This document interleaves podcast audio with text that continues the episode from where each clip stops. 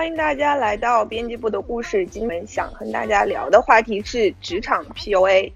首先，我想先来介绍一下我们今天很荣幸的请到了两位嘉宾。首先是简单心理创始人兼 CEO 简丽丽老师。Hello，大家好，我是简丽丽，欢迎简丽丽老师。接着呢是我的闺蜜、高中同学毒舌蛋挞，呃，她是教育行业创业者、职场教母，成功帮助过。超过一万人求职成功，您这个 title 也太长了吧！最后是我们年轻组新来的一位同学，北京市见义勇为市民渣渣俊老师。大家好，大家好，第一次来。渣渣老师今天非常紧张，这是他人生第一次的直播，对吧？OK，那其实几位老师，包括我们今天的观众，在这两天应该也会收到很多公众号，然后微博上。很多的作者写到的这个关于职场 PUA 的话题讨论，其实已经很多了，从各个角度都有。那我们直接开始第一部分的探讨吧。其实我们首先就进入这个正题，想聊一下这件事情的起因，大家是怎么看待的？我觉得大家可以从自己的经历和认知去出发，聊一下亚米和他的老板徐明昭。因为徐明昭其实大家知道，在网络上有。两次回复，不管是从简老师还是从蛋挞的角度，你们怎么看亚米跟他老板的这种关系，以及老板的这个回复？我没有看他老板的回复，所以你们能说一下吗？啊，嗯嗯，其实就是呃。亚米先发了一条包含一条录录音的这个微博，说他在呃职场中被老板呃长时间的打压，然后老板还会在公共场合，就是尤其是开会的时候，呃，当然这个录音是他不在场的情况下，他他的老板在跟别的呃同事说，就觉得亚米很丑，他非常丑，然后。就反复的去强调这个事情，并询问大家的意见。你们也压也认为亚米很丑吗？之类的这些，我觉得是有点涉及呃人身攻击的这样一些言论。呃，亚米在发布了这条微博之后，徐明昭第一次的回复其实说是道歉，呃，但不如更确的说是一些威胁吧。就是呃，觉得亚米首先不知道谁把这个录音传给了他，然后对亚米本人和这个传录音的同事。都进行了一些语言上的阴阳怪气吧，我们现在可以说。然后第二次呢，可能就是迫于网友的压力，然后徐总又进行了一次回复，但他这次回复呢，依然是指呃，就是说指责亚米呃，并不是非常有职业精神，嗯，但他他说我就是那个呃，大家说我 PUA 的老板，我觉得从他的言语之间，他其实还是觉得自己挺冤枉的，或者是。呃，他觉得 PUA 这件事情在他的认知里面吧，并不是非常过分的一个行为。对，那我们就要不先从蛋挞来说一下，好像蛋挞比较关注这娱乐圈的事儿。哎，我这边感觉怎么好像又像是卡住了？那要不我先来？他怎么出去了？行，你先来，你先来。行行行行，就是我在网上看了很多就是有关这件事儿的，然后就是徐明昭在会议上就说他对艺人太好了。所以让艺人有了选择权，然后艺人呢，就是因为他们前期会有很多成本投入，然后是在会上我听那个录音，还就是要求附和他的观点，就是很多网友就觉得这是典型的 PUA，因为就是他的流程就是非常的精神控制，外加让别的人去觉得你就是强加把他的价值观强加给你，然后所以就是网友都在骂徐明昭，然后我是觉得他这个制度就反正挺像师徒制的。就是有点像那个民国末年什么清朝那会儿，就类似于什么就是师徒制，就是要绝对服从那种感觉，就觉得有点落后。但是我在网上还看那种观点，就是说，就是觉得就是徐明昭他是就是就是亚米他不是一的人，像咱们普通人是可以把人格和你的生活分开的。但实际上对于艺人来说的话，你的形象就是你的呃就是就是也是商品本身，所以就是如按。评价商品的逻辑来说的话，他这么评价亚米是没有错的，只是方式方法有错，所以就闹得我有点糊涂。我不知道到底哪种方法更为更为准确吧。我个人觉得，就还希望丹奇老师和那个简老师给我答疑解惑。谢谢谢谢。我我觉得其实我我谈不上答疑解惑啊，就是从我的角度，我自己感觉我也是从走过了那么一个阶段，然后从亚米的这个这个视角来看的话，就这事儿爆出来本身，呃，他作为一个当事人，就是。呃，这个这个录音的那个现场有可能不算是 PUA 的典型，就是他老板其实并没有当着他的面然后去说你怎么这么丑什么的，但我不知道他老板在跟他平时交流的时候是个什么样子。嗯，然后就是我当时这件事情对我来说还蛮感同身受的，就是因为我在上学实习的时候，其实也经历过类似的事情，就是可能会有人，就尤其是来自我的老板，会对我的形象或者是外在有过 diss 嘛。所以，就我觉得，就年轻的小女生在当时，她是没有一个认知的，她总觉得希望自己在各个方面得到老板的认可，然后老板稍微一点负面评价，可能就天都塌了。对，然后我觉得这是一个点，然后另外一个点就是，她跟亚米跟我们不同点在于说，我们的工作能力跟颜值不太相关，但是对于偶像艺人来说，可能颜值本身就是他的业务能力的一方面，所以这方面他可对他可能是双重的打击。然后，但其实我也我我因为今天刚见到简老师，然后我觉得稍微有点紧张，我都不知道我刚刚在说些什么。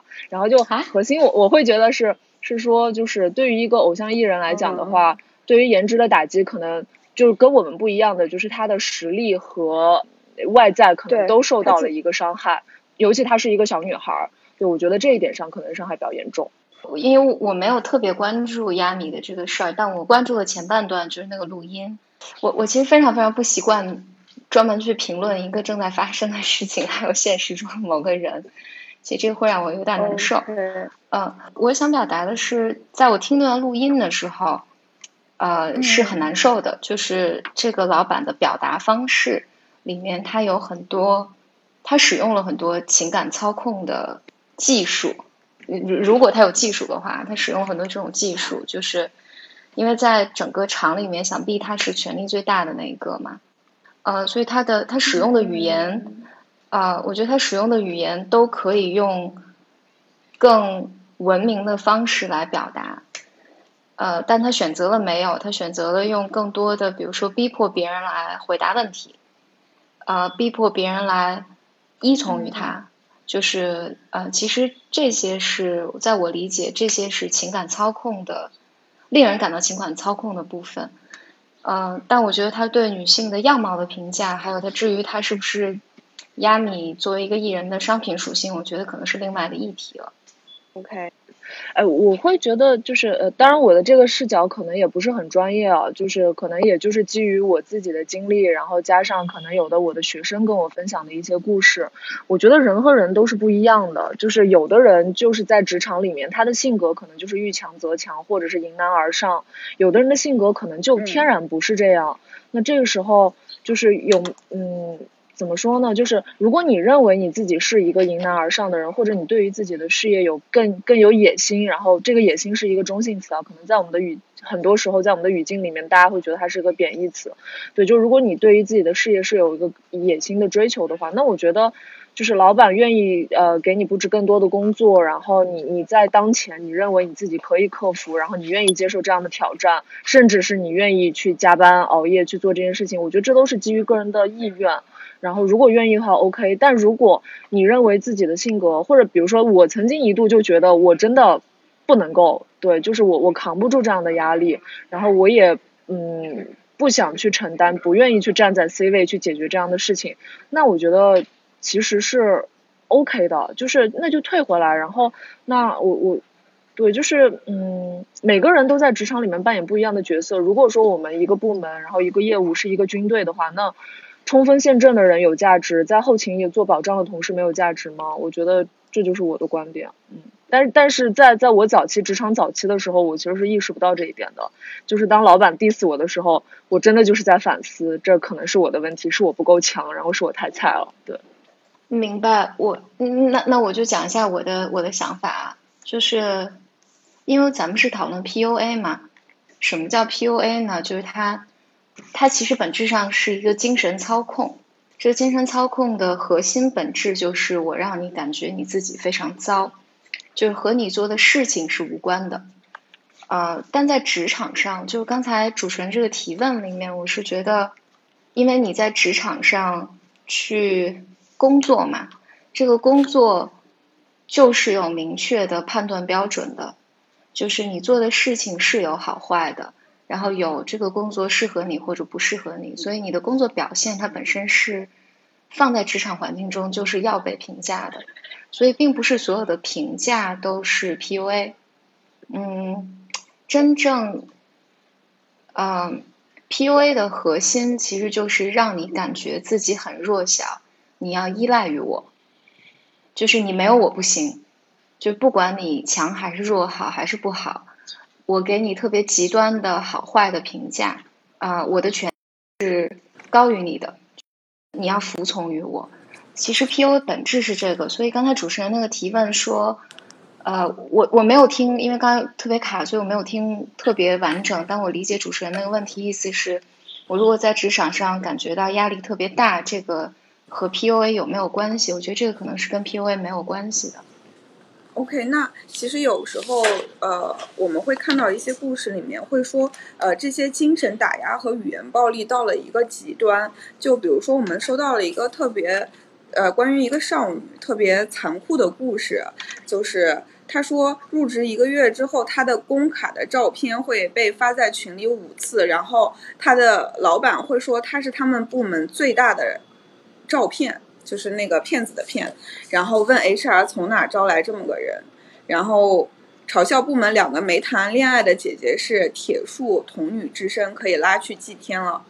嗯，还威胁我。这个这个地方，我觉得我们收到了几个故事，里面就是出现了上级对下级的一些威胁的言论，包括如果你在群里面发表不同意见，我就会把你的手指砍下来。还有的是说，如果你敢辞职，我会让你在这个行业里面没有呃立足之地。然后，但同时呢，嗯，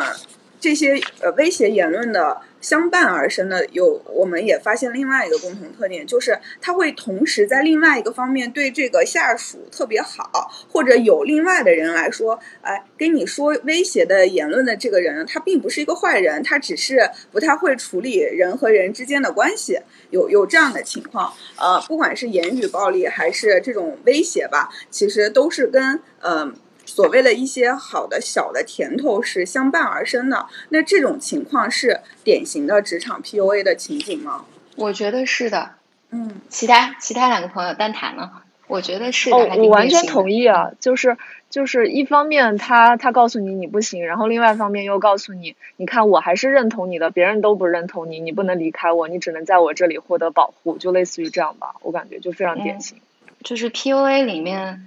嗯，因为我觉得我们在讲 PUA 的时候，特别容易，呃，讲说他怎么打压你，但实际上他这里面还有另外一面，就是他也会不断的让你感觉他是懂你的，他是保护你的，就是而且尤其这实际上是一个他会建立一个施虐和受虐的关系，所以当你被虐待的时候。人是会出现认知失调的，就是因为你又不敢离开，不管什么原因你不敢离开，或者你没有能力离开，你就要说服自己说这个环境也许是好的。所以当这个施虐者就 PUA 你的这个人给你一点好处的时候，小恩小惠都会让你觉得其实这个人也没有那么坏。嗯，尤其是施虐的就是 PUA 你的这个人吧。实际上，本质上就是他的权利和你是不平等的，就是他要来，他来评价你，就是你至于你好不好这件事情都是他来说了算，嗯。而且我觉得这个过程有一个特别重要的点，就是我自己走过这个阶段之后，我发现，就一定是就是这这件事情很容易发生在对自己认知还不是很清楚的年轻人身上，因为年轻所以接触的少，在这种情况下。所谓的职场 idol 也好，或者是 PUA 原生的那个场景里面，就在恋爱关系里面也好，就是可能对方说什么，你你就认同对方可能说的是对的，尤其是你在尊重他，然后你本身是很幸福他的这个前提之下，但逐渐随着年龄增长，然后我我对自己的认知越来越清楚之后，那我才能够发现原来他说的不对，原来这个世界这么大，原来我做的挺好的，就是这这好像就是你当时是无法脱离那个环境的，嗯。OK，刚才两位老师都提到了一个呃认知偏差。我们评论区小镇别玩了这个朋友其实也提到的是总结了同样的问题。嗯，关于这个问题呢，蛋挞给出了一个解决方案，就是随着年龄的增长，可能这个问题你对自己越来越了解，就会有一点改变。那这个问题其实呃，渣渣俊同学之前也采访了一些呃专门做 HR 的呃同事，呃，他们其实也给了另另外一些实操性的办法，想可以让大家在呃职场初期或者说对自己并不是非常了解的时候，呃，解决这个认知偏差的问题。渣渣老师来谈一下吧。就是 HR，我大概聊了一两个，然后他们都有一个共同的观点，就是 PUA 这个点最关键的是有一个，就是呃，比如说老板批评你，批评你的工作能力，最关键的一点在于就是你得对自己有一个正确的认知，呃，就是说如果这个认知就是太虚的话，他说他们有提供一个方法，就是说把你的简历扔到简历池里，看看你自己到底值多少钱，这样的话是一个最直观，可以让自己呃到底是一个什么地位，有一个量化标准的量化标准的方式吧。还有一点就是说，很多员工之所以会觉得被 PUA，是对这个公司了解不够。就是比如说这个公司的企业文化，他可能说是我们就是一礼拜上六天班，那那么我要上六天班，我都开诚布公告诉你了。但是你要来了之后又觉得工作量太大，你觉得太累了，然后你会觉得 PUA，这是属于你之前在对这进这家公司之前，你对他的了解就不不太够。这是 HR 们他们的观点，我觉得还挺有意思的。简老师，简老师特别可爱，说他去开一下门放猫出去。呃呃，我们刚才谈这个问题的时候，我注意到咱们这个评论区有一个朋友谈到了一个自己的想法，他说：“那如果你觉得不合适，为什么不能离职就好，走就可以了？为什么大家觉得不能逃离？”呃，这个问题。嗯，怎么看？为什么有这么多年轻人就是觉得自己好像很难从这个沼泽里面走出来，又十分痛苦？简老师，渣渣是要说说什么？没有没有没有，您先说，您先说，您说完了我再说。我觉得大概是，嗯，有有几种情况啊。一种是你遇到被 PUA 这件事情，其实是挺常见的，就是一个 PUA 的环境。或者是一个就是会打击你或者打压你的环境，这是很常见，不能说正常吧。因为你回头想想的话，就是我们小时候长大的过程里面，就是爸妈会这么跟我们说，呃，我们的家庭也会这么跟我们说，然后呃，我们的老师也会跟我们这么说，所以环境其实会展现出 PUA 的行为是常见的，但是呢。并不是所有人都会被 PUA，嗯，就是你不一定真的和他玩这个游戏。比如说，当他想要，因为 PUA 里面还有一个就情感操控的，他是两方参与的嘛，就是施虐这一方我要来虐待你，但是你是否认同我的这个虐待？其实亚米这一次他的那个宣言就是告诉你，我以前认同你，我现在不认同了，我现在就是我自己嘛。但是，但是我想说的是。这有几个层面啊，我尽量说清楚。一方面是在同样的被 PUA 的就 PUA 的行为之下，相对来讲内在有些创伤的，嗯，还有对自我自我价值感不是特别确信的人，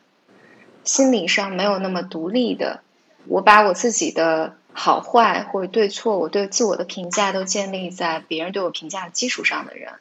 他们更容易陷入，就更容易上钩，更容易被 PUA 到。但是呢，就是另外一个层面想啊，就是任何人，就任何我们我们任何一个人被放在一个非常强的 PUA 的环境下，我们都是有可能被 PUA 到的。铺垫这么久，我是想回答主持人刚才这个问题啊，就是实际上当人们进入到一个被 PUA 的环境里面的时候，当你被操控的时候，你会陷入反复的。是我不够好，呃，我还不够好。如果我做的更好一些，也许，或者如果我更小心一些，如果我更更能够满足对方对我的要求，也许世界就会变好了。就是人们是会陷入一个非常反复的病态的自我怀疑里面的，在这个状况下，他内在是很难有力量相信我是可以离开这个环境的。你可以理解为这个是揭开了人内内心的一个伤疤，这个伤伤疤呢血流如注，它是起不来的，走不掉的，它需要外界的帮助才可以。但是，就我我再多说一句，就是我们每个人都有可能陷入这样的环境里面，是走不掉的。所以我们站在外面评价别人说这个环境这么这么差，你怎么不走啊？我们说起来是比较容易的，但是我们任何人都有可能陷入这样的情境里面去。嗯。其实这个也是普遍上来说人性的弱点，对吗？呃，这哪个层面回答呢？一个层面是，有可能是我们内在对自我的认识或者自我的认同，就像刚才蛋挞说的，就是人年轻的时候更容易遇见这样的状况，就是因为你对自我的认识还还还不够坚定。嗯，但是从广泛意义上来讲啊，我认为是的，我认为是，实际上因为人类都非常渴望被归属到一个集体里面去嘛。呃，而且我人类是非常非常害怕被人拒绝，以及啊渴望被嗯。被肯定，对，渴望来自一个权威的肯定，就是渴望依属一个集体或者一个权威的集体的，所以我我觉得这个是人特别内在的、特别原始的一部分的渴望，所以也是这个原因。我们在一些比较强的 PUA 的一个，比如说一个公司或者一个环境里面，嗯，呃，你会觉得自己好像被洗脑了，或者是不知道为什么我那时候会那么想，嗯，是。哎，我可以稍微就是分享一点我突然就是受简老师启发想到的事情嘛，就是，呃，我我觉得有一个场景还蛮常见的，就。职场 PUA 这个场景里面，其实呃两个角色，一个是 PUA 的人，然后一般情况下是老板；另外一个是就是被 PUA 的角色。然后老但老板是这样的，就是有的老板他可能是刻意打压，就比如说压密这个场景里就非常的人格侮辱。然后但有的老板不是故意的，他可能就是这样的人，就是就他意识不到他在就就他可能不愿意鼓励对方，他没有鼓励对方表扬下属的这种习惯。然后他可能就是惯性会挑对方不好的地方，但但他的人品可能就是公认的可能是非常 OK 的人吧。然后这种情况下，其实当他的小弟还挺惨的，就因为我我带的学生里面，其实经常更多的被 PUA 或者他们觉得痛苦的场景是这样的。然后我我自己曾经也经历过类似的场景，就是觉得很痛苦。然后我我对此的这个。应对措施就首先，我后来想开了，就想开了一个第一个核心点，就是每当我觉得痛苦的时候，我首先我会认为只要是痛苦，那就是说明我状态不对。我先不去分析它的原因，就只要我觉得痛苦，那我现在生活状态一定是错的。然后我再去去看，就是我我之所以觉得痛苦，是因为我在否定我自己，还是我针对某一些事情，所以我觉得很痛苦，我解决不了这个事儿，或者这个事儿很难。我再去看这到底是我对自己的否定，还是我对这件事情的否定，然后可能接下来就有一些显得比较怂的地方了。就是如果是因为我觉得这件事情很难，我解决不掉，那我会看我身边有没有其他人可以把它解决掉，或者我用其他的资源、其他的方式。但如果是我发现我对我自己有否定的话，那我可能就要去求助外界，有可能去找心理医生，然后有可能去想说是谁给我施加了这样的压力，或者我自己发生了什么样的变化，导致我在对我自己的人格做否定。有可能会这样拆分一下，后面就会发现这种拆分清楚了之后，可能有一些事情、有一些情绪就可以平稳过渡下去了。嗯，但他还是一个非常理性的人。其实从以前的经历就可以看出来，呃，我觉得就是当你越理性的会分析问题的时候，你就会就越来越习惯不要把所有的错误都呃归因于自己啊。刚刚渣渣好像对这个问题也有想说的。呃，是，就是在直播之前，就是了解了一下，就是跟朋友之间聊了一下，就是 PUA 的情况。但是我发现，就是 PUA 情况最关键的是，就是这个度怎么去把握。就是 PUA 这个词儿，大家一就职场 PUA 一说，就是，呃，就是一个长期性的精神打击、洗脑式的灌输，呃，外加一套就是给一个巴掌给一个枣这些具体的战术。但是其实大家就一直在质疑的是，有没有一个量化的标准去能把职场 PUA 给它明确。就是比如我有一个朋友，他就是说自己在职场的时候，他一开始进入职场，他特别佩服这个老板的工作能力，呃，所以这个老板他说什么他都信。然后比如说他你工作能力不行，然后呃你呃你你如果不在这儿干的话，你会你你出去是吃不着饭的。然后就是相当于给他弄了一个就是信息茧房那种感觉，他是收听不到外面信息的。所以他跟我说他在脱离那家公司之前，其实他认为自己他认为自己确实是不可以。然后但是在另一些人看来，就是他们。就觉得职场 PUA 它是客观存在的，就是从古代，就是比如皇帝给什么大臣八起八落这种时候，它就是呃始终存在的。但是之所以年轻人现在这么着，就是太，呃，就是太没有接受过社会的毒打，所以才会把这些事儿当事儿。所以我觉得就是大家对于 PUA 没有一个非常量化的标准，比如说就像杀人案或者怎么样的话，就说你进行这个行为，那你就是 PUA。但是职场 PUA 它好像非常看重个人的承受能力，但是就是我觉得如果职场 PUA 真的成立的话，它是不是应该有一个具体的标准？呃，我我有一个不是特别成文的标准啊。嗯嗯，其实这可能回应刚才蛋挞，包括蛋挞提到的，嗯，其实取决于你能不能和对方沟通。就是呃，因为比如说老板或者甚至你的同事，他反馈给你的工作说你这个工作做的不行，为什么不行？因为不同的人听到这个话的反应是不一样的。有些人是能就事论事的，有些人就会觉得你在否定我。嗯，对，嗯，其实取决于当如果这个老板或者这个职场环境始终使用相同的方式，就是要告诉你，你这个人不行，你很脆弱，你离开我不行。因为一个正常的职场啊，就是呃，如果你真的工作一直做的很差，那可能公司就请你走了嘛，因为我也不会花钱一直养着你。但是我又不让你走，我又要告诉你，外面没有人像我这么懂你，没有人会你这么烂，外面不会再有任何地方像我一样对你好了。这个是 PUA。然后，但是如果你的老板呃这么对待你，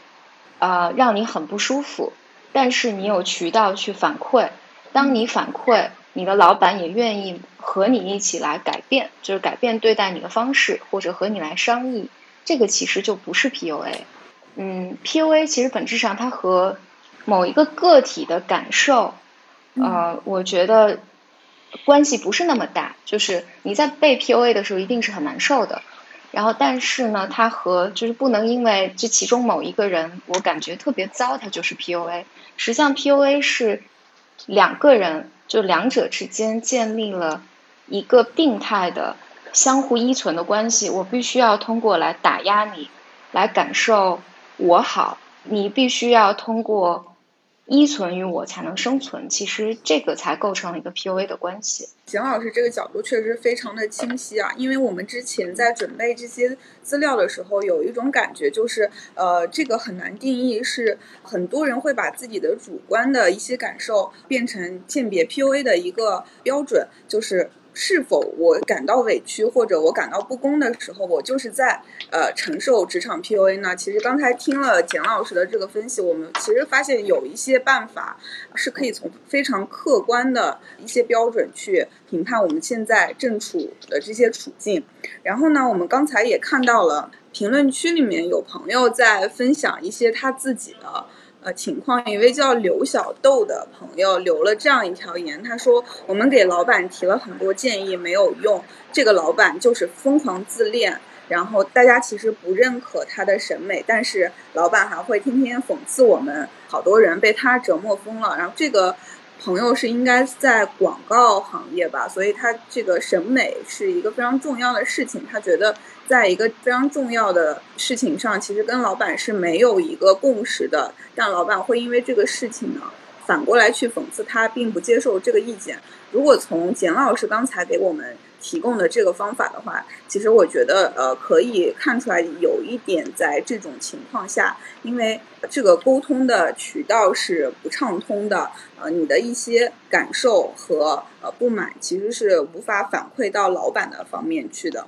嗯，其实接下来我们刚才也说到蛋挞的一个问题，就是好像是似乎有些老板他不是故意的，他好像人就是这样。其实我在准备的时候也想起来，之前虎嗅发过一篇文章，是博通老师写的，他就说其实有些管理者他天生就是反社会人格，这个也不是我。随随口说来的，就是之前他进行了一些资料的查找，发现呃，美国耶鲁大学的一个心理学家呃保罗布鲁姆在他的著作《善恶之源》里面就提到了一些反社会人格的特征，比如说有经常说谎欺骗他人，有好斗的攻击倾向，没有责任感，没有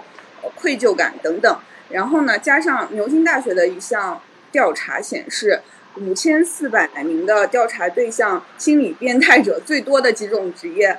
，CEO 列为了榜首。也就是说，其实 简老师也是 CEO。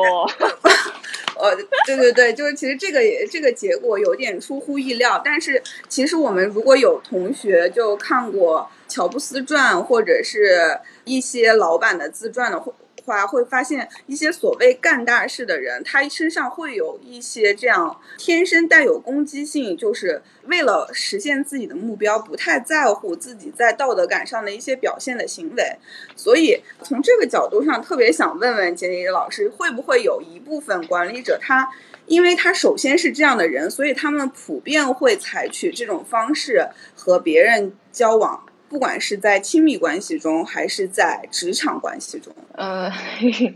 呃，我想想怎么回答啊？就是有些有些科普的知识，其实不只是反社会人格啦，也不只是，你刚才说精神变态其实是冷血症，英文是 psychopath，嗯，但不是只有这些人格会使下属痛苦，比如说，如果你的老板是一个强迫人格，你也会生不如死。嗯，如果你的老婆是个偏，老板是个偏执人格，你也会生不如死。我想说的是，就是在不同的人格特质里边啊，一方面我要说一些政治正确的话，嗯，就是我们每个人内在都有这些人格特质，呃，但只有如果一个人他被卡在同一种行为模式里面来应对所有的情形，我们才把它称为障碍。嗯，而这些人格障碍呢？在人群中的，就是按照精神疾病的诊断标准来说，这个比例是非常高的。每一种人格障碍的比例都是很高的。但是呢，嗯，CEO 们或者明星艺人更容易被看见，所以我倾向于认为是这个原因，所以会觉得好像是这些 CEO 或者偏执者才能成功，但其实不一定是这样的。但我在。我再拉一个维度来说这件事情，就是比如说一个偏执者或者一个呃 PUA 者，他是否能够在这个社会环境下成功，其实也取决于他所处的时代和文化背景。就我举个例子好了，嗯，比如说我我因为我我记得那个我初中有一个班主任，我的那个班主任就是。PUA 集大成者，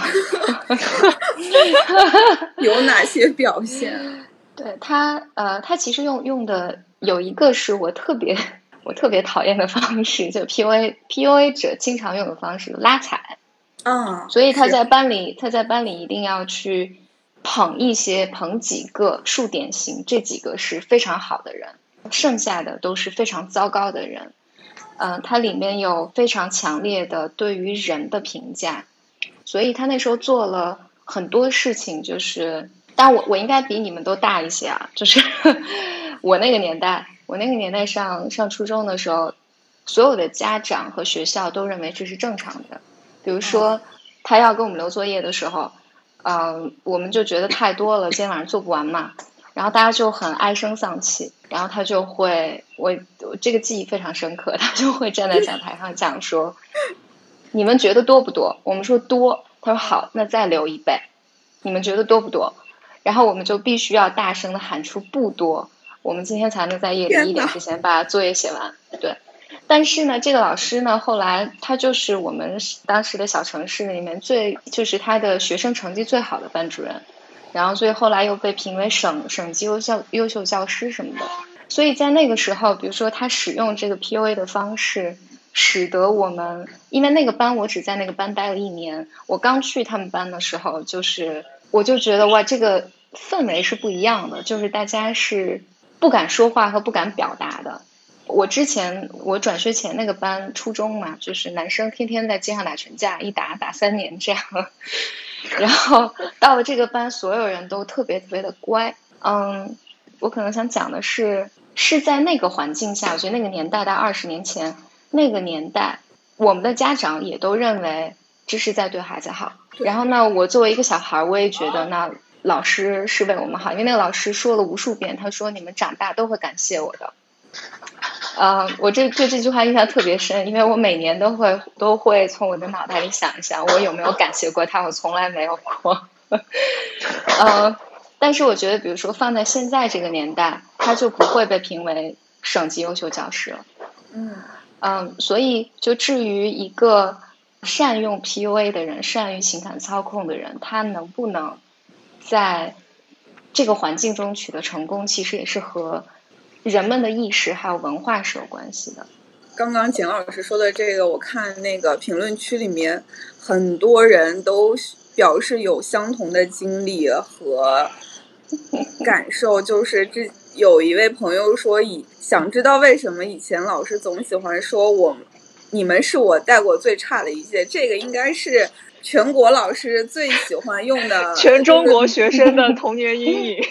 对的，对的。其实那我们现在回来看这句话，其实也是在进行打压嘛。对吧？对，可能不只是这个。那因为我我还是想抓一点啊，就是老师也是会表扬你的，因为他总是会在班里面或者用一些方式来告诉你，我认为这个是好的，你们都很烂，因为你们都不如他。呃，就是所谓 PUA 里面精神操控里面不能只贬低，它一定里面是有有我啦，因为我当我要 PUA 你的时候，就是我是这个。准则，我来定义你这个人好不好？我的这个准则是会变化的，就不同于在职场中，比如你工作，你说我做一个新媒体号，我这个阅读量，我就是以阅读量为标准的，那这个工作做得好就是好，不好就是不好。但是在 PUA 里面不是，PUA 里面，他今天觉得你好，明天又觉得你不好了，但后天又觉得你好了，你摸不透他的原对，他会让你感觉你对自我的感受你是不可控的。就是，嗯，就没有可控的东西，就是唯一的标准就是他认为你好不好，这个是这个是 PUA。哎，我我可以稍微就是怎么说，插个话题，然后替一下西瓜的班嘛，就也问蒋老师一个问题，就是因为我自己会带很多学生，然后我我觉得有的时候我学生们提问的那个状态是，呃，其实我们都不太确定老板对于他这方面的 diss 到底是不是 PUA。所以才会导致说，就我们都认可老板是好人，然后我也相信我的学生们都是智商正常，然后工作态度非常端正、很努力的年轻人们。然后呢，这个时候他在怀疑自己的时候，他就会想说，这件事情到底是不是被老板 PUA 了？对，然后那么老板在打压的这个边界到底是在哪里呢？如如果我们跳出，我我不知道能不能这么想啊，就是我想到哪说到哪了。就如果我们跳出这是不是 PUA 这件事情来。嗯，我觉得有一个我会给的建议是，一个判断标准是你在这个工作里面，你反复的觉得自己非常非常的糟糕，而且你觉得你自己很弱小。然而你在生活中其他的情境里面，你没有这种体验，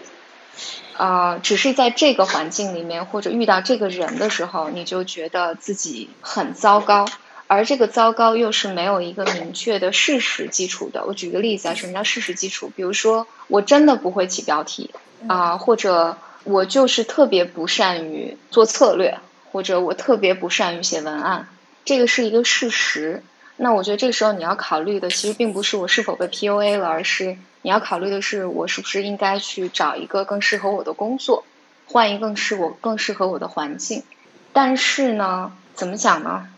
我我在想蛋挞那个提问里面，因为蛋挞其实好几次都提到了说，其实老板是好人，我们也觉得他挺好的。呃，我我我想强调一点，会 PUA 的人不是坏人，只是他内在，嗯，我喜欢用的词是有创伤的人，是他的不安全感会使得他必须要使用这些方式来获得他对于他自恋上的满足，或者是对于他自己生存的需要。所以我想说的是，并不是，嗯，就是当你去陷入这个感受层面里面，不断的去想我老板是个好人还是个坏人，我是个好人还是坏人的时候，这就很糟糕，因为这就是精神操控不断的让你想去去想的东西。嗯，就是，但是实际上这是在一个职场里面，职场里面其实你真正要关注的是，我从这儿。我做的是不是适合我的工作？我从这儿有没有做到我想要做的事情？啊，我能不能为自己找到一个好的职业发展？这个是你真正应该考虑的事情。所以，真的要搞明白说这是不是 PUA？因为如果这个老板是个 PUA 的话，或者他不断的，或者他，或者某种程度上，我觉得就从那个亚米那个老板，我觉得他在说话的时候，我听起来他的那个表述方式，我不知道你们听起来怎么样啊？对于我来讲还蛮熟悉的。就是对于他那个年纪的男性，好像我能想到我生活中很多这样的男性会使用这种方式和周围的人说话，他不止在工作层面，在生活层面也经常使用这样的方式。所以，我我想讲就是这个核心观念不在于他是好人还是坏人，我是好人还是坏人，就是你在工作层面上就想我从这个工作中我能不能做这件事情。然后做这件事情能不能为我的职业发展带来好处？不能的话，我就想办法换一个工作。老师刚才又给我们呃有了两个点，大家可以记一下笔记。就是正在进行职场 PUA 的人，可能有这样两个显著的特征：是他来制定规则，且这个规则会不停的根据他自己的需求变化。第二个是，当你从你自己的感受不断的去揣测。老板究竟是好人还是坏人？他做这个行为的背后，说明他是对我好，还是在对我进行 PUA 的时候？这个时候，你可能已经被控制了。对这两个，大家可以做一下笔记。呃，刚才简丽丽老师也提到了一个非常显著的动作，就是在进行 PUA 的呃这些，不管是老师还是职场里的老板，有一个标准动作，就是拉踩。呃，这个我之前跟渣渣俊老师也聊过，渣渣俊老师在职场里面，呃，这个拉踩是有非常深刻的体会的。关于这个有没有什么故事和体会跟我们分享一下？听身边人的故事，就是拉踩啊，还有之前班奇老师说的那个赛马，就很常见，就是老板可能需要一种竞争性的关系来。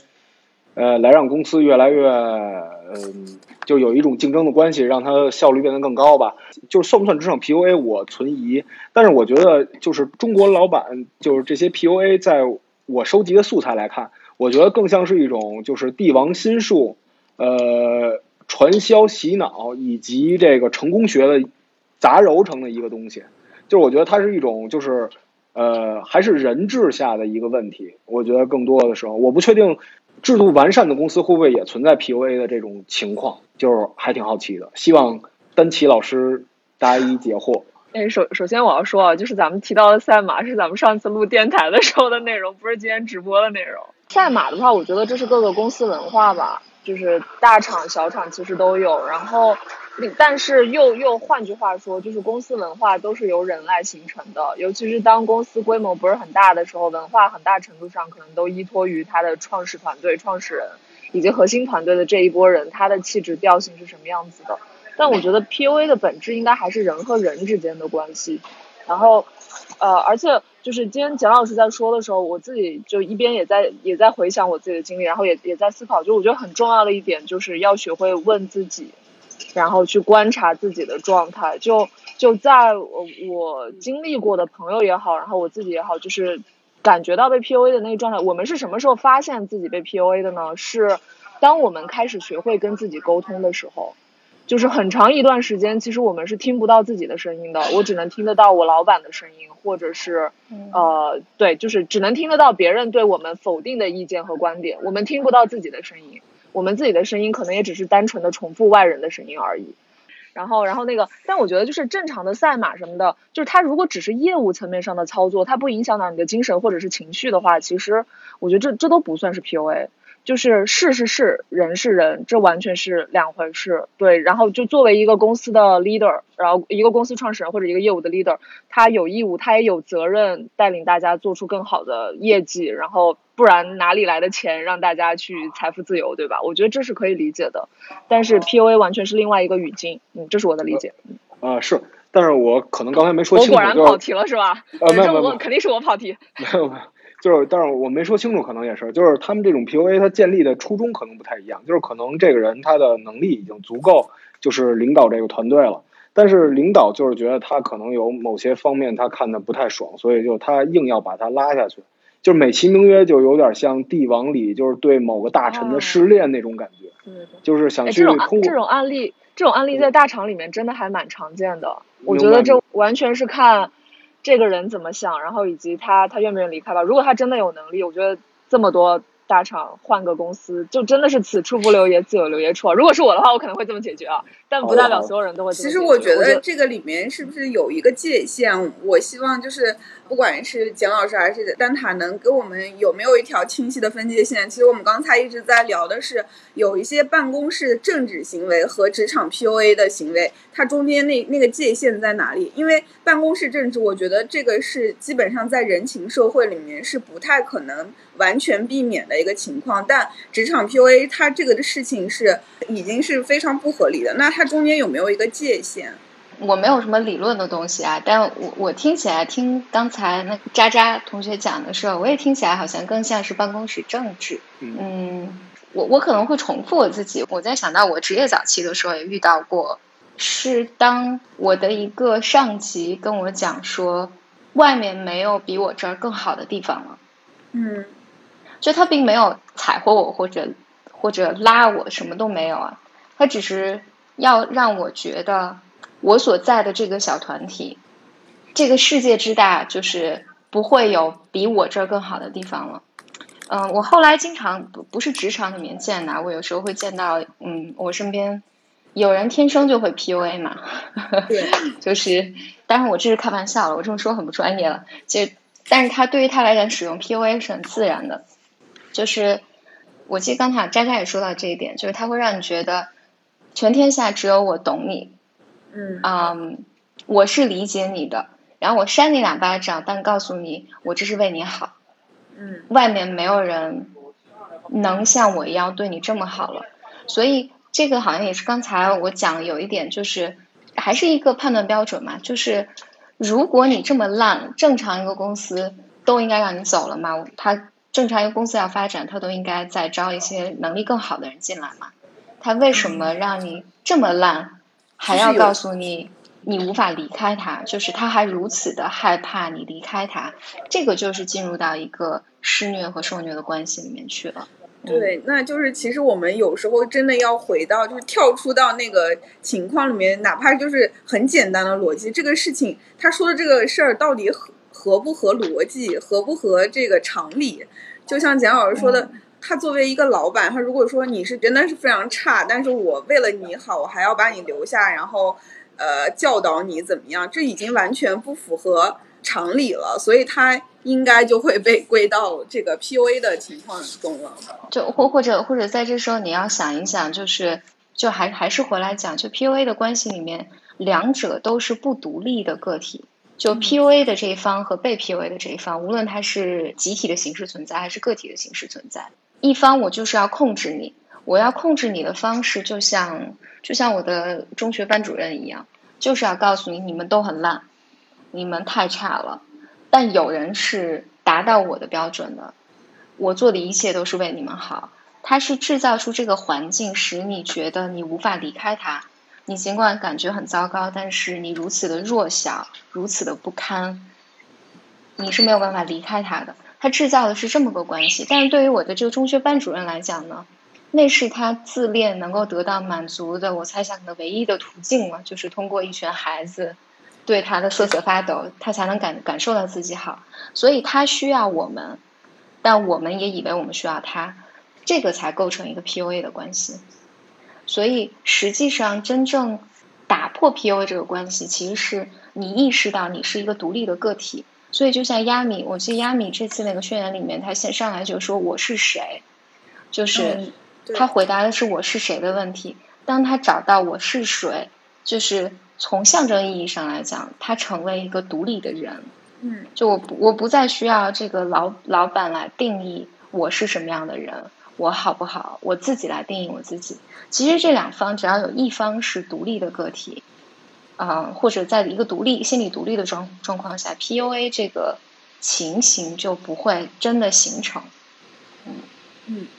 刚简老师说的这一段，突然让我想到，我一直就是比较 关注犯罪心理相关的那个文章还有账号。然后之前我关注的一个账号叫莫瑶花园，他写过一种犯罪的心理和人格吧，就是寄生关系，对对对对对。对，就是好像两个人都是不是个体，他们都需要对方才能共生下去。嗯，这个时候其实很容易有一些就病态的事情发生吧。嗯，我觉得这个解决方案就是蒋老师说的，要认识到自己是独立的个体。但其实这件事情在实操层面，或者说对于一个呃心理本来就有一些创伤的人来说，其实并不是一个特别容易的事情。对，是很困难的。嗯，这件事情本身就是被操控，这件事情本身就是，就我觉得就是人类的一个难题，活着的一个 难题。然后，如果你内在。本来内在就有很多不安全感的话，呃，就更容易。呃，我发现那个评论区的同学们已经开始，呃，自己聊上了。起因应该是一个网友说的一个问题，他就说，当你想离职又觉得不合适的时候，老板会有糖衣炮弹，然后给你说假以时日，你一定会在公司有出息。那这个时候他就觉得非常难以离开，这个时候他就问我该怎么办。然后我看见评论里面有同学说，如果你产生了这样的疑惑，说明你对自己的认识是不够的。有人说呢，就是要有自己的判断，这个这个公司有没有前景，是不是画饼？还有人说呢，你觉得就指责别人自我价值感不强，只不过你没有遇到让你不自信的人。那其实这个网友提到的这种。呃，老板一边在给你画饼，一边给你非常低的待遇，这种行为算 PUA 吗？还是只是老板的办公室政治的一个部分？那个，我我我我觉得这个问题在于说，其实其实就真的需要考虑他是 PUA 还是办公室政治吗？因为我并不是做这方面专业的，我觉得专业层面上的回答就交给蒋老师。然后，如果是我自己碰到这样的情况，我会。我现在对这件事情的解决办法，可能就是去看我自己。比如说，当我产生想离职的想法的时候，我到底是因为什么样的原因？那我大概率是希望说，我希望有更好的发展空间，无论是钱还是我的工作未来的这个作品感。那是不是因为我老板现在给我一些糖衣炮弹？呃，这件事情，这个这个本身的变化的因素就会发生变化。它它它大概率我会觉得，就是可能它不会发生真正本质上的影响。那理论上来说，它不应该成为让我改变我决定的这个影响因素。然后这是一个，然后另外一个就是画饼这件事情真的就很见仁见智，对吧？就比如说知名的九九六福报公司，那今天这两天卖卖的热评就是，原来九九六真的是福报啊，对吧？那那这件事儿确确实很见仁见智了。然后，所以我觉得就是从我就是从实操层面上，然后以及我自己看到的现象来讲的话，嗯。如果这个老板，我我看不到他发生变化的可能性，然后我也不觉得接下来，比如说几个月内我会有什么实质上的工作内容，然后薪资待遇，然后生活环境状态的改变，那我觉得这个饼就可以不接受。对，这是这是我自己的一个感觉，嗯。然后，但但如果是九九六福报公司这种性质，我觉得就这道题对我来说超纲啊。对，简老师怎么看这个问题？我我想想，这个问题是那个老板画饼，老老板画饼啊，嗯。我想我也是个老板，所以我在想怎么回答这个问题。嗯，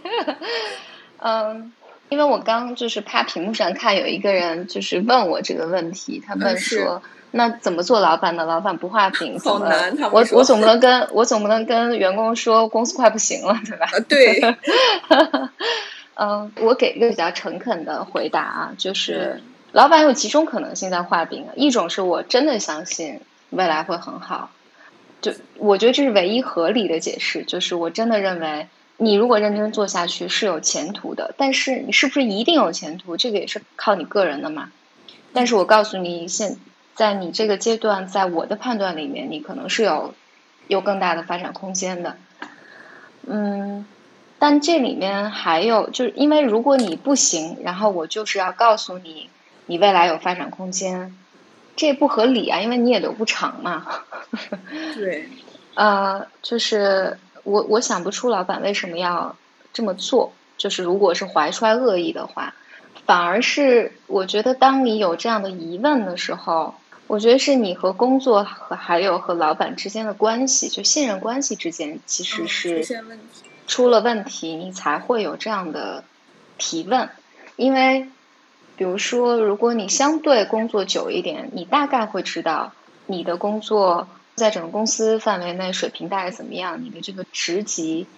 呃有没有提高的空间，然后在这个位置上你可以做什么，不可以做什么。嗯，你的公司在这行业内大概是个什什么水平？按道理来讲啊，你工作一段时间，心里可能会有一些谱。那当然，老板有可能比你的资源和他看的更远一点，但在你的基础上，其实你是有一个判断的。但我听这个问题的时候，我觉得一方面，要不然是你可能对自己的工作真的是不是那么了解，那你就多问问同行，就是或者多问问比你稍微年长一些、有经验、工作经验的人，听听他们的判断。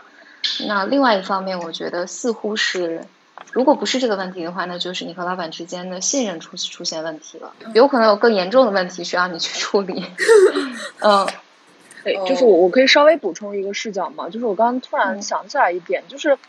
其实早期我们不会说老板这个行为是画饼，我们早期的时候更早之前我们会说就是老板这是对于公司的战略规划，就规划一类的东西，然后画饼它其实好像天然带有一点贬义的色彩，我觉得这个时候有可能需要。需要同学本身去思考一下，就是用理性的层面来思考，说这个规划到底是合理还是不合理的。对，如果是从理性或者从基于你对于行业的认知，对于你自己岗位经验的积累，然后你觉得它是合理的，那这个饼有可能它真的是可信的。然后那这个时候，如果还愿意选择吃苦，或者是我决定我我不吃这个苦，然后我也不不抱着这个高风险高收益这件事情，那我可能就放弃了。嗯，OK，那我们请。真正的扔了老板画的大饼的渣渣老师来回答一下吧。当时为什么决定不再相信这个饼？没有没有没有，其实我一直就不太相信，就是呃，老板说要做一个宏大的事儿，就是我更相信就是这个，这就是老板就是告诉我我现在要做什么，就是先完成一个一个小目标，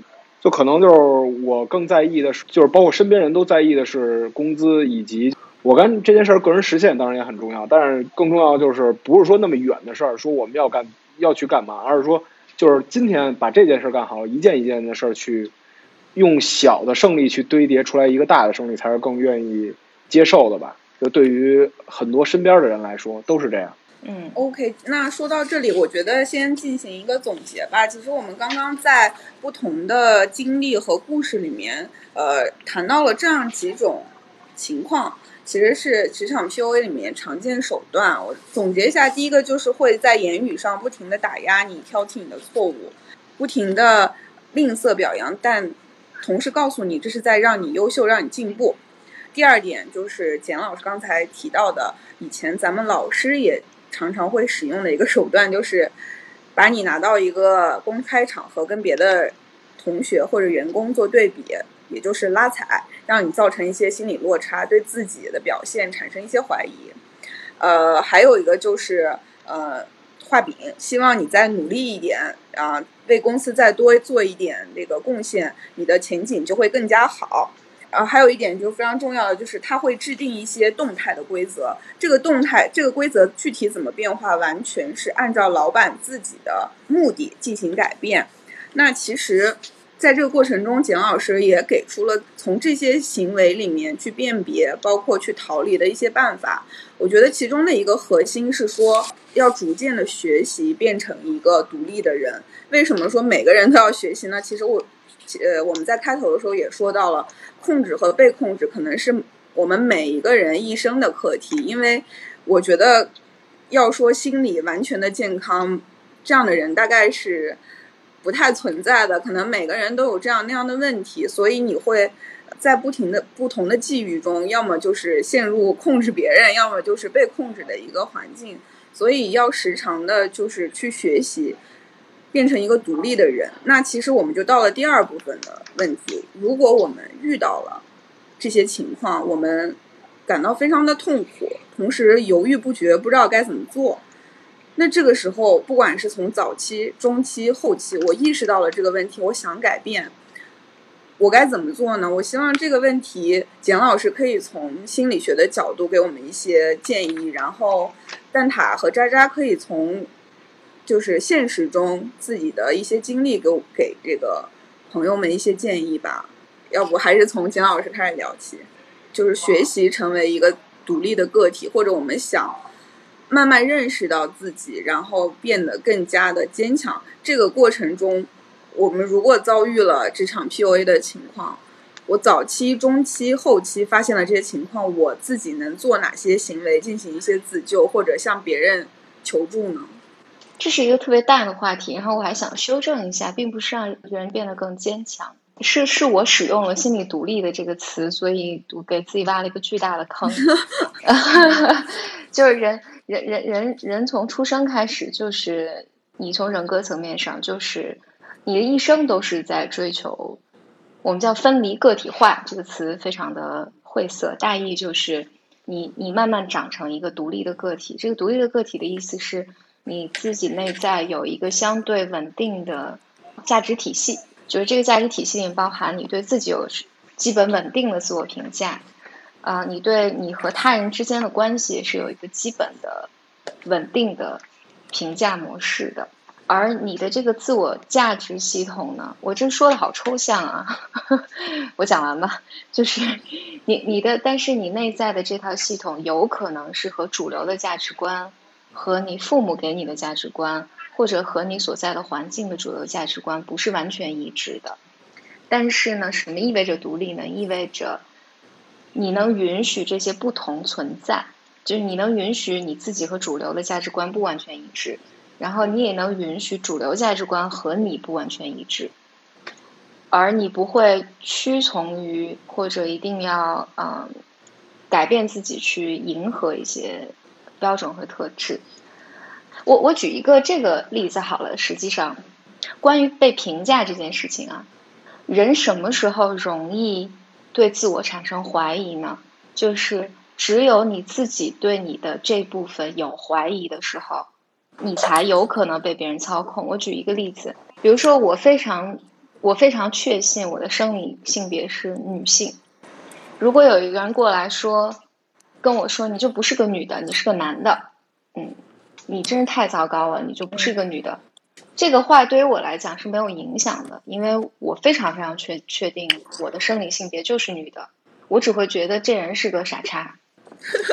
但是呢，如果比如说，如果我内在就是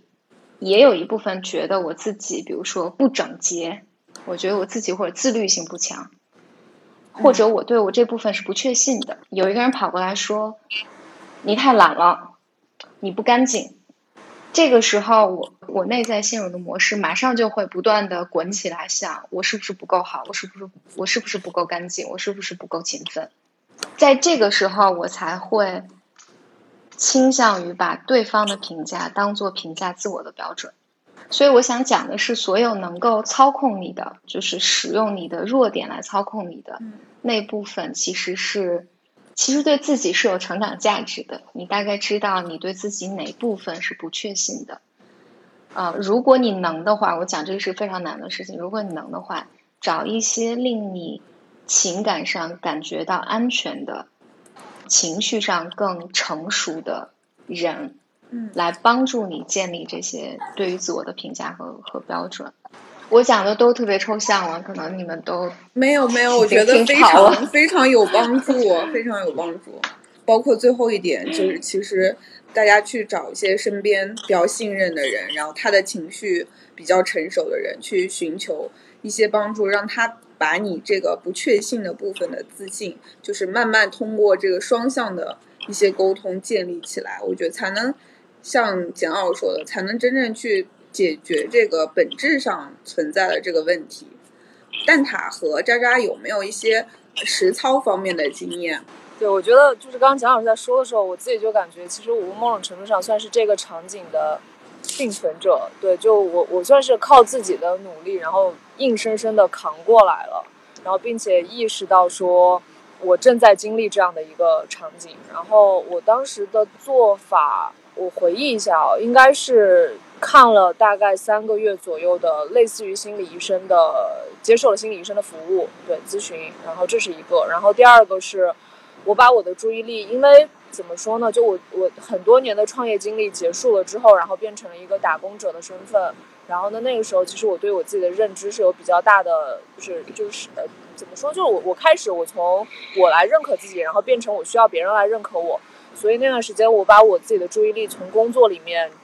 摘出来了很大一部分，然后在其他的环境里找到了，哦，原来我自己的个人价值不完全由工作这件事情来定义，嗯，我觉得这这对我来说是一个很大很大的帮助，就是我在我自己的兴趣爱好里面找到了其他的成就感。呃，对，然后因为这两件事情，然后第三个就是我我对我自我跟我老板的这个情绪做了切割，就是我强硬的对自己下命令，说他对我做的任何的定义和价值的判断，我都不要听。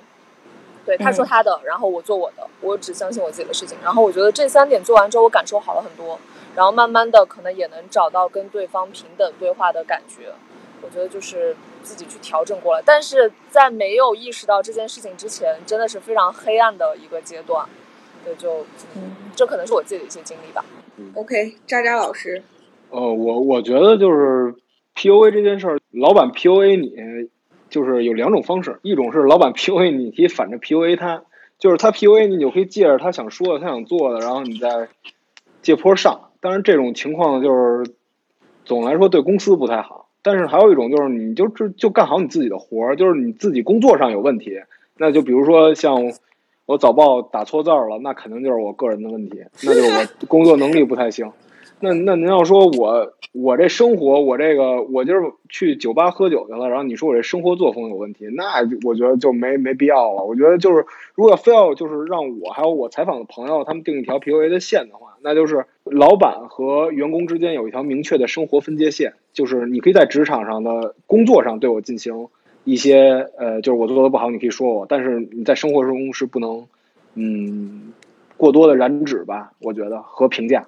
就只要把握好工作跟生活度，但是这个其实说说到容易，做到也好像有点难度。OK，那这里我也根据刚才三位嘉宾给出的一些建议做一个总结吧。首先是简老师说的，我们先看到为什么我们会在某些点上被别人控制，是因为你对自己的某一部分的能力和表现，其实自己内心深处也是有怀疑的，对方才会抓住这些弱点，对你进行一些评价，会把评论的标准放在你的这个方面。那这个解决的办法是，你可以找到你身边一个你在情感上相对依赖，他在情绪上也相对成熟的人啊，让他来帮助你在这个方面逐渐的建立起清晰的认识和自信，然后你会从更加深层的层面去解决这个问题。呃，但他给出的建议呢是，可能是周围没有像简老师说的这种有特别信赖或者能在情绪上非常成熟的人，所以他选择了去做心理咨询。我觉得刚才咱们评论区的同学也说啊，他说他身边都是快乐沙雕，不太会有这种人的存在，可能。不太会能找到这种帮助，那其实蛋挞的这个办法你也可以尝试一下啊。另外一个呢是蛋挞，因为他自己是一个，我觉得相对来说，我认识她十四年，她是一个非常理性的女生，所以她能做到情绪隔绝，她是一个比较 hardcore 的一个 一个女生，所以我觉得这个情绪隔绝是应该是只有小部分人能做到，我自己的话就不太能做到。嗯，渣渣老师呢是。他给大家建议是把生活和工作分开，有有一些生工作上的标准，你可以听一听，但是不要带到生活里。其实也是在做一个隔绝。但是以上说的所有的方面呢，其实都需要，嗯，各位呃，不管是在就是意识上，还是在自己这个心理的成长上，都要走很长的一段路，都不是一个一蹴而就的事情。今天我们讨论这个 PUA，其实只是。提醒大家去注意生活中的一些迹象，然后成长的事情其实是很长的一个路径，需要大家去学习。最后，我其实这边我们准备了一些从专业角度来说的十十种最常见的职场欺凌行为。最后点题呢，想给大家一些提醒：如果你在你的职场生活中遇到了这十种行为，你就可以开始刚才老师的这些建议。让自己成长了。首先，第一点是，当你的老板开始责怪不存在的工作错误；第二个是，他向你提出了无理的工作要求，比如说超时的工作要求，或者是过多的工作，完全无法承受的工作；第三个是批评你的能力；第四个是对规则的遵守程度不一，这个也有刚才简老师给我们提到的，他的动态规则的标准啊，不停的变化。第五个是进行一些言语上的暴力，包括威胁开除你。第六点是攻击和贬低你的人格。第七点是否认你在工作上的成就，你所有的成就都是不足够的，你还你还可以做得更好。第八点就是孤立你。第九点是经常会对你进行大喊大叫的一些动作。第十点其实我们今天没谈到，但是我我们收集来的故事里面有一些，尤其在广告行业里面从业的朋友会提到的一个现象，就是窃取成果。其实大家如果有补充和建议，也欢迎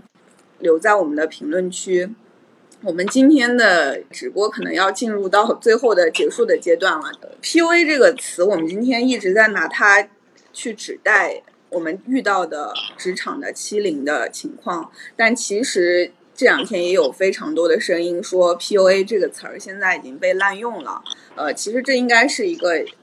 相对比较学术的一个。范围其实我们我们想先澄清一下，我们去说 PUA 滥用，并不是否认所有职场欺凌情况和精神控制情况的存在，而是说我们用 PUA 指代这些行为的时候，它到底准不准确？想想还是想让简老师先说吧。就是 PUA 其实这个概念最早也是一些呃心理学家提出来的，到今天在这个语义中被用成了现在这个意义。是否存在滥用的情况？呃，首先，PUA 应该不是心理上的词，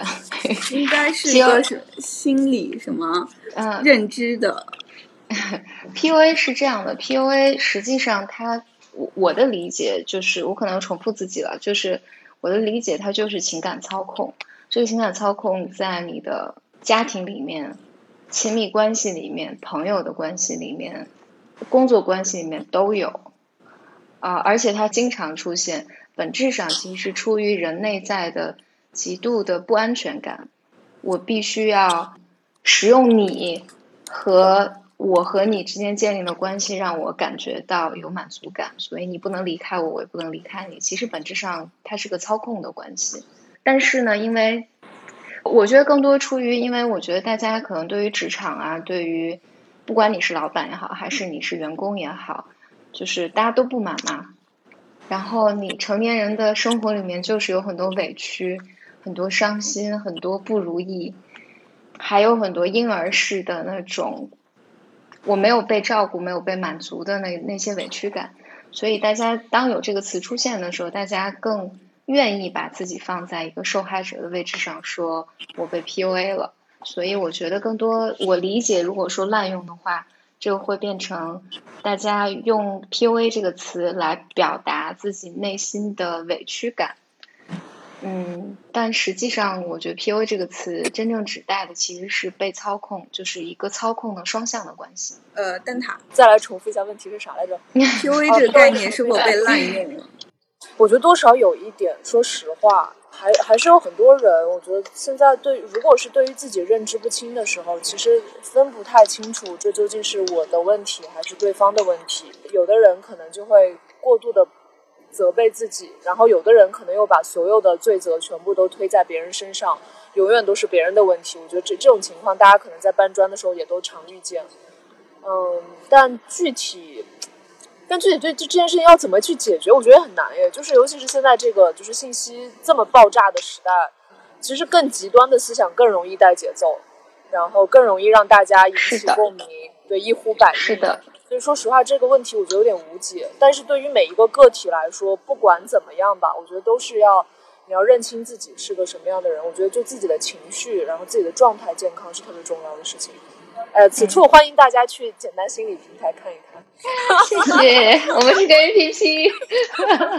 对，其实欢迎大家去看简单心理的 A P P。其实这也是大家心理成长的一个很重要的平台，可以多看一看，也多了解一下自己心理的运行的一些机制吧。嗯，渣渣老师这个问题，没没什么了，前两位老师已经把我的疑问给解答了。谢谢两位老师啊。其实这个问题，那我就多说两句吧。其实，因为我之前做过一个就是 PUA 的稿子，其实当时那个 PUA 的概念还是刚刚进入中国不久，很单纯的，其实就讲那个搭讪的时候，呃，男性对女孩在这个亲密关系里面，为了达到自己目的的进行的一些操控。那其实我觉得，呃，咱们今天把它带到职场或者带到更广泛的范围里，所谓的滥用，我觉得。我觉得是一种不准确，因为就是在职场欺欺凌的行为，其实跟那个亲密关系里面的一些，不管是说出发点，还是一些主要的呃特点，其实都有一些差距的。我觉得所谓的滥用，是我希望未来我们会有一个更准确的词去描绘或定义这些在职场里面并不是非常呃健康的这种行为。今天也感谢简单心理的创始人 CEO 简丽丽老师，然后毒舌蛋挞同学以及我的同事扎扎俊老师关于这些问题的分享。其实我觉得我们这个话题很大啊，今天准备了很多故事，也准备了很多经历，没有。办法一一的给大家呈呃呈现和展示，未来有机会在简单心理的文章中，或者是在虎嗅年轻组的文章中，我们都会去探讨它。欢迎大家持续的关注，也希望大家在职场里面做一个独立的、